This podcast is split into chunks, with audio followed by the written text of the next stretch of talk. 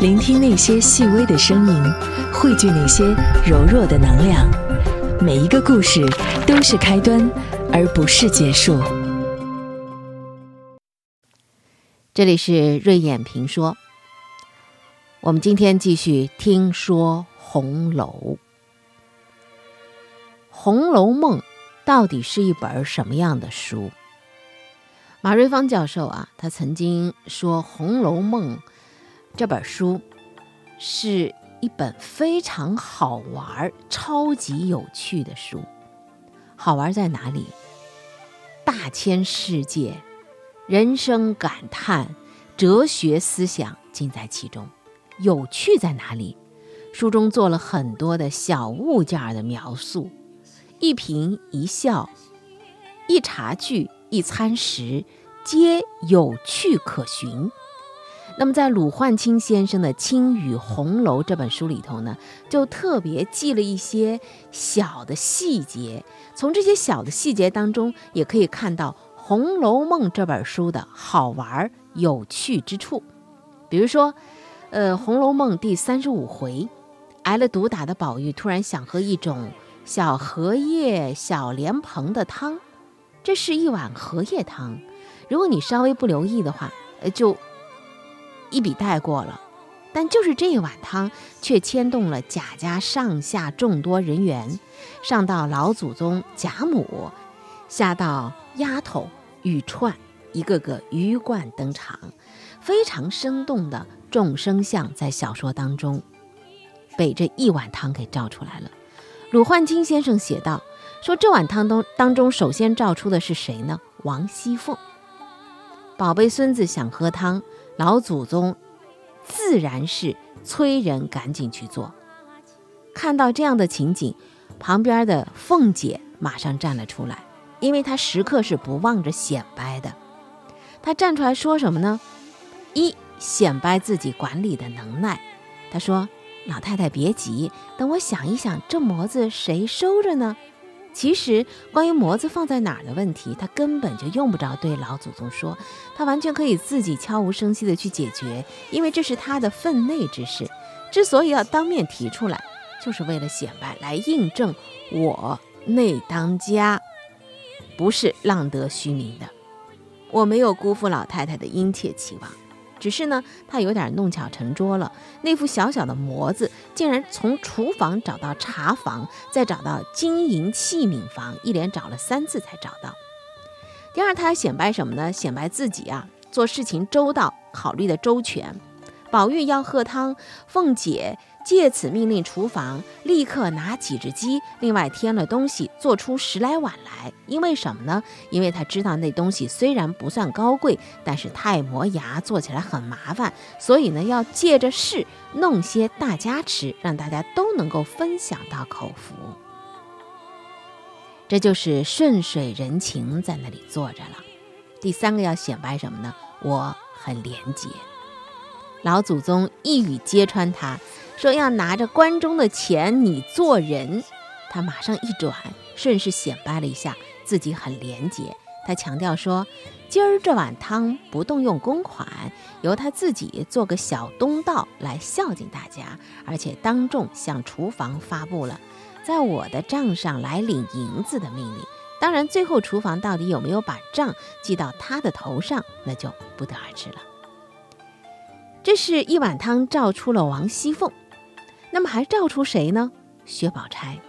薛宝钗，我们上几期说到过啊，她跟黛玉的区别是在于薛宝钗呢，呃，很机灵，机灵当中带着圆滑，是一个现实主义者。就像黛玉初进贾家，刘姥姥二进贾府的时候一样。在这件荷叶汤的小事儿当中，凤姐是出尽了风头，把自己脂粉堆里的英雄形象展示得淋漓尽致。她无疑就是满天繁星当中那颗最闪亮、最耀眼的星星。但是让凤姐没想到的是什么呢？山外有山，楼外有楼。有一个人，他只说了一句话，就马上把众人仰望的他给比下去了。这个人是谁呢？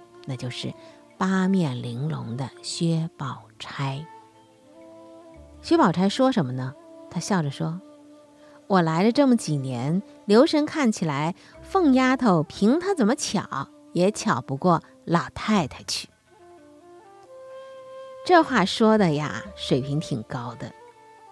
高在哪儿呢？不动声色，对吧？呃，说这话他也没大声嚷嚷，只是跟平常一样，阳光的笑着，清波一样的漾着。第二呢，高在哪呢？高在他的这个意识上。这个意识是什么意识？谁是重心？他充分肯定了凤姐的巧，巧字是一个核心词，但又很巧妙地抬出了老太太的巧，因为他知道老太太是这个园子里头的核心，在这个核心面前，其他都微不足道。当他夸老太太的巧要胜于凤姐的时候，凤姐还真是生不了气，吃不了醋。为什么？本身老祖宗的地位在那里摆着，你都得是伺候老祖宗的人，所以呢，凤姐哎也皆大欢喜，因为跟她对比的对象是谁，她觉得也挺得意的，是不是？还有第三个高在哪里？借梯上楼，凤姐。花了很多的心思让自己成为中心，宝钗蜻蜓点水，轻轻一拨，马上就转到了她的身上。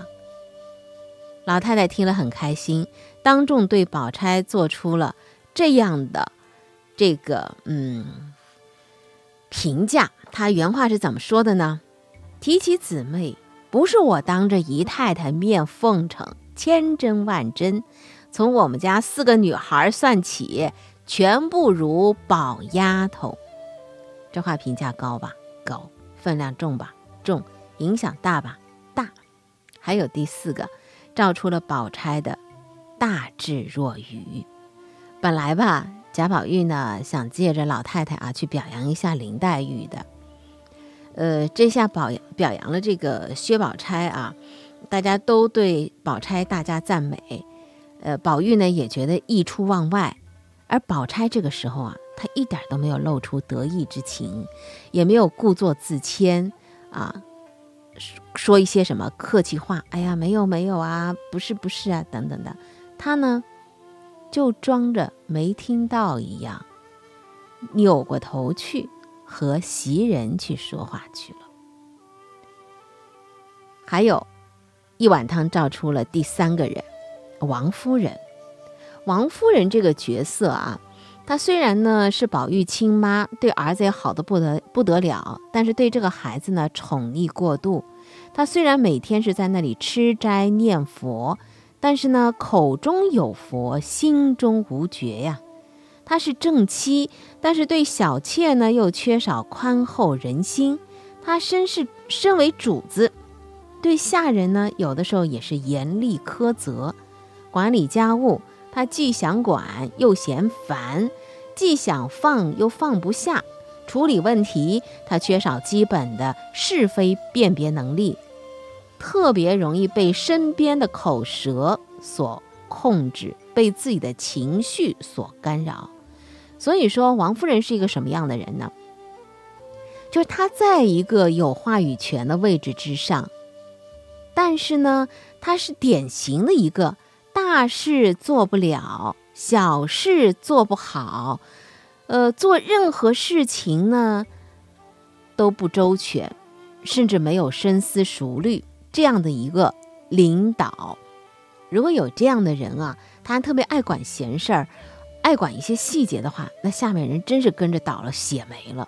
就拿这一次来说，本来他做的很好啊，看到贾母有点累了，就提出了去上房内坐的建议。并且得到了贾母的首肯。当看到荷叶汤端了上来，他就想到了宝玉，让人先把汤送到宝玉那边，体现出了母亲的这种情深。但是问题是，贾家上下这么多人，你派谁去不行，偏偏要派这个玉钏去送呢？玉钏呢，可是金钏的妹妹，而金钏刚刚因为宝玉事件被你逼上了绝路。自杀了，这个时候你说他妹妹的心里正是伤痛和愤怒呢？你现在这样做，是不是也让人家觉得难堪呢？好，说到了这个丫鬟玉钏啊，玉串在这碗荷叶汤当中照出她是什么样的一个呃众生相呢？难堪境地。一方面，为王夫人工作的姐姐含羞自尽，噩耗让他陷入了失去亲人的痛苦深渊，同时也对自己未来的命运有一种担忧。另外一方面，他最不想见、最痛恨的就是这个事儿的始作俑者宝玉，而这个时候我还得服从啊王夫人的命令去送汤，一百个不情愿。所以到了宝玉那儿，先是把东西交给袭人等，之后就像一张褥子上坐了，对宝玉不理不睬。宝玉主动找话题跟他讲，他呢是满脸怒色，正眼不看，热脸碰个冷屁股了。那么等宝玉呢把别人都支出去，陪着笑，问长问短的时候，他脸上呢有了三分喜色。到最后禁不住宝玉的甜言蜜语，软缠硬磨。还亲手喂他喝汤，自己也赌气尝了一尝汤的味道。曹雪芹用他的妙笔，在这一出送汤、喂汤、喝汤的戏中，看上去全都是轻描淡写的素描，但是把这个恨、爱、苦痛、无奈、纯真，也刻画的入木三分。第五个人就是袭人。袭人这个人啊，在贾家那么多丫头当中，这个大丫头呢，也算是手指好掰的了啊，首屈一指，要不然呢，也不会啊被贾母派到宝玉那边去。王夫人呢，也不会把她视为啊我的儿，这种称谓该有多亲昵呢？并且还专门从自己的俸银当中每个月划出二两银子贴补给袭人，每天。等宝玉睡下之后，把那块通灵宝玉仔细包好的是他；替犯了错的李嬷嬷息事宁人的是他；被宝玉踢伤了也隐忍不表的还是他；受了再大的委屈，含着眼泪咬碎牙往肚子里咽的也是他。是一位兢兢业业的忠诚的员工。在这次送汤当中，除了玉钏之外，还有另外一位配角，就是跟着玉钏一起来到怡红院的宝钗的丫头莺儿。那么在跟莺儿的接待过程当中，袭人就显示出了她的那个周到了。当莺儿在宝玉房里不敢坐下时，她连忙端了个脚踏让莺儿坐下。莺儿还是没有坐，宝玉又只顾和玉川说话的时候，他立刻拉了莺儿到那边房里。去吃茶说话去了。当化怒为笑的玉钏和福二爷家的两个嬷嬷都离开之后，又是他马上携了婴儿过来，谱写了婴儿帮宝玉打络子的新篇章。所以你看，在这儿袭人呢，呃，没有让婴儿觉得自己被冷落了，很尴尬的一种场景啊，照顾的特别的妥帖周到。这刚才我们说的是一碗荷叶汤，还有一碗汤啊，属于滚烫的火腿鲜笋汤。这碗汤的故事也很有意思，在《红楼梦》当中记载着蛮多的一些食物，有着地方的特色。随着故事情节的推移，也和人物刻画紧密相连。不少红学爱好者对《红楼梦》里面写的那些食物也产生了浓厚的兴趣，也都想去试一试。比如说，呃，刘姥姥特别咂舌称赞的，做工很考究的茄鲞，还有就是薛姨妈那个鹅掌鸭杏啊，从龙蒸螃蟹、火腿炖肘子啊，到这个鸡皮虾丸汤、烤鹿肉等等美味佳肴，还有枣泥山药糕啊、藕粉桂花糖糕、螃蟹馅儿炸饺子等等精美的点心，很多人都想。这要是照着尝试着做一下啊，是不是也可以成为餐饮业的网红菜点？你别说，真是有一个饮食文化，关于红楼饮食的，北京、扬州这些地方还有餐馆专门推出红楼宴。那么，在这个红楼美食的大观园当中，有一碗汤——火腿鲜笋汤。这碗汤在第五十八回成了故事发展当中的一个重要的道具。在鲁焕清先生的《青雨红楼》这本书里头就特别描述了。五十八回说的是什么故事呢？发生在贾府下层群体之间的两个激烈冲突，一个是偶官烧纸钱被一个婆子当场逮住，还有一个是方官和他的干娘因为洗头水发生了争吵。等这两个冲突平息之后，到了吃晚饭的时间了。这个时候，小丫头就端了一个食盒进来。小说里头有这样的一段文字：“晴雯麝月揭开看时，还是只四样小菜。”晴雯笑道：“已经好了，还不给两样清淡菜吃？这稀饭咸菜闹到多早晚？”一面摆好，一面又看那盒中，却有一碗火腿鲜笋汤。忙端了，放在宝玉跟前，宝玉便就桌上喝了一口，说：“好烫。”这段文字啊，晴雯是发了几句牢骚话，写出了宝二爷的疗养之餐。宝玉呢，大病初愈之后，怎么进行饮食调理呢？原来一直是稀饭咸菜，这样的饮食看上去着实，呃，大煞风景。但是贾家一贯都是这样做的。比如说贾宅当中的风俗秘法，在第五十三回当中就有介绍。无论上下，只一略有些伤风咳嗽，总以静恶为主，次则服药调养。静恶之外，还有一个秘法，就是喝米汤。像袭人生病静养的时候，和宝玉、凤姐中邪醒来之后，喝的都是清淡的米汤。那么这一次。宝玉大病初愈，饮食也不例外。只不过这天晚上，宝玉的菜盒当中多了一碗火腿鲜笋汤。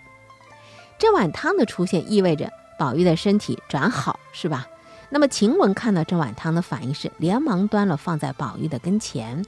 宝玉看了这碗汤是什么，便就桌上喝了一口，那个神态，好像饿虎扑食一样。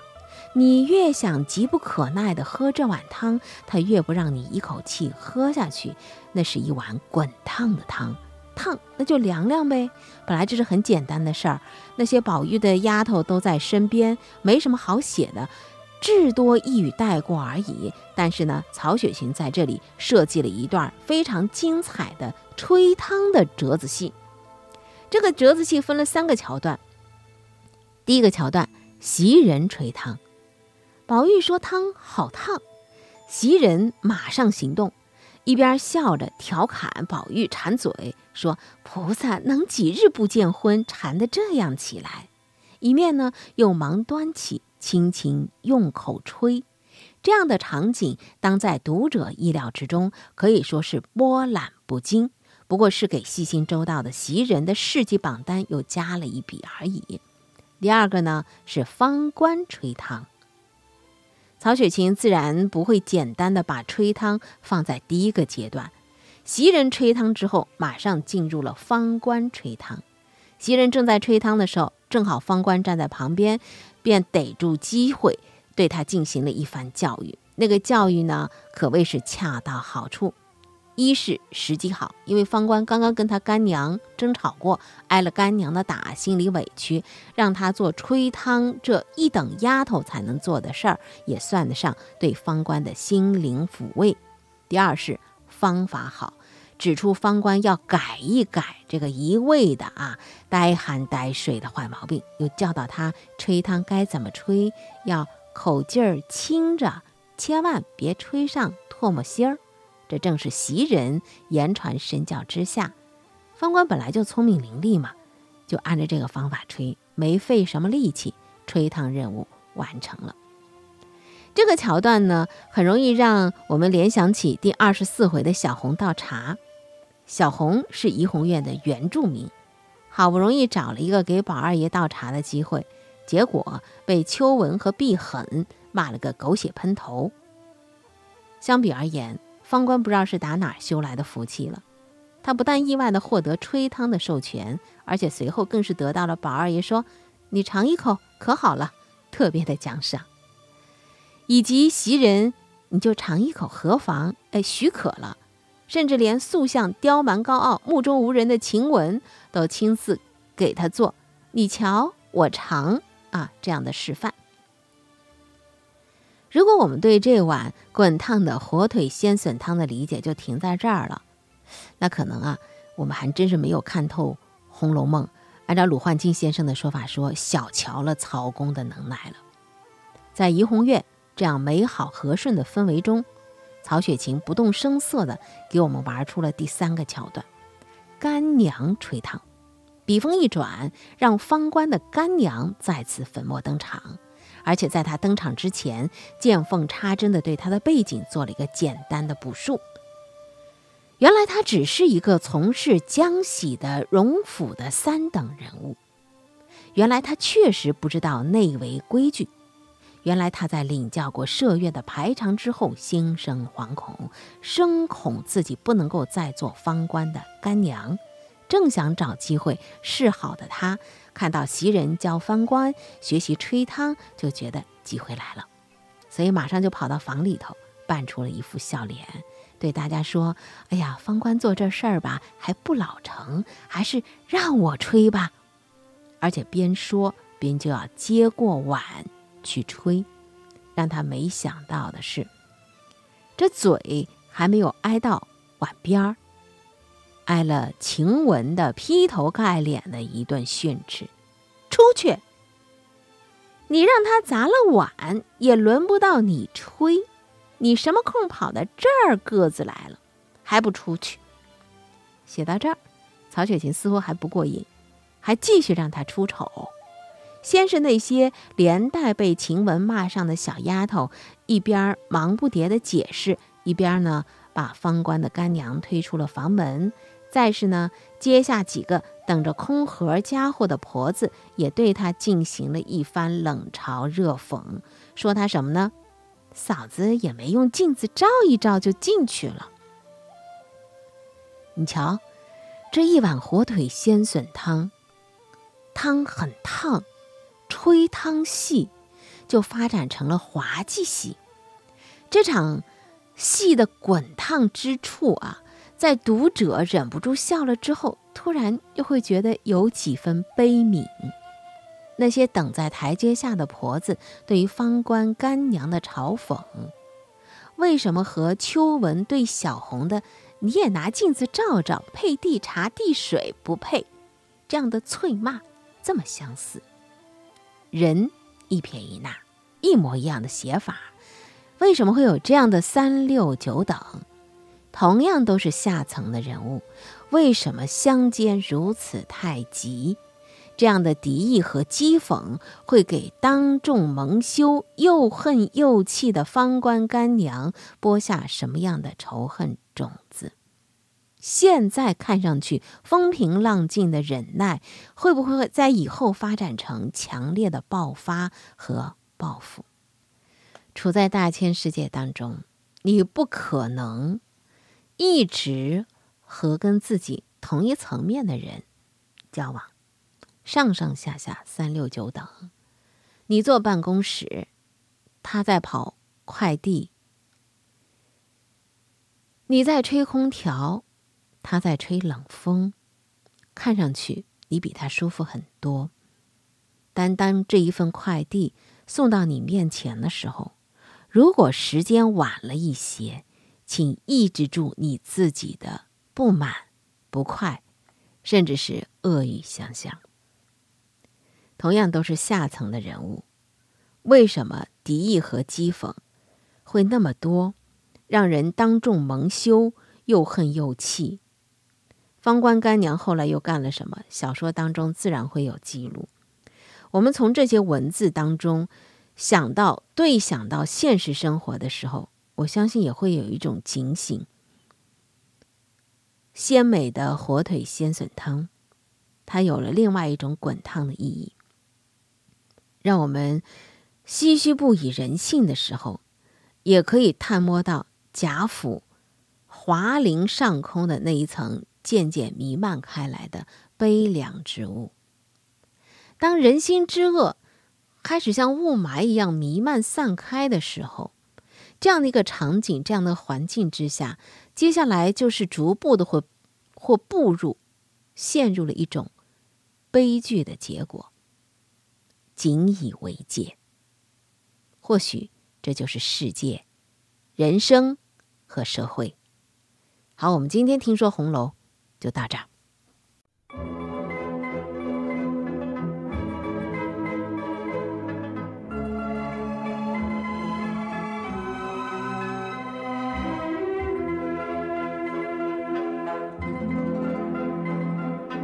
机关算尽太聪明，反算了卿卿性命。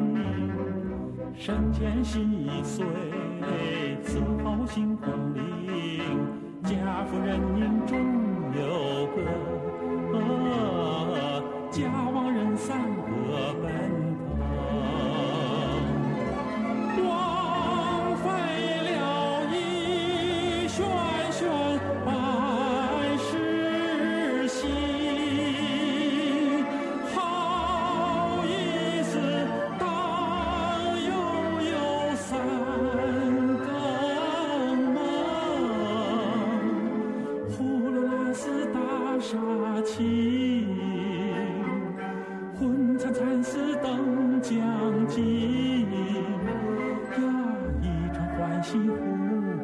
心，叹人世终难定，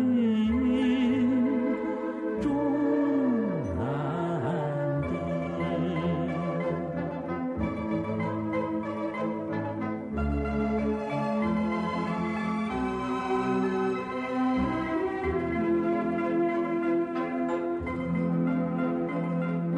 机关算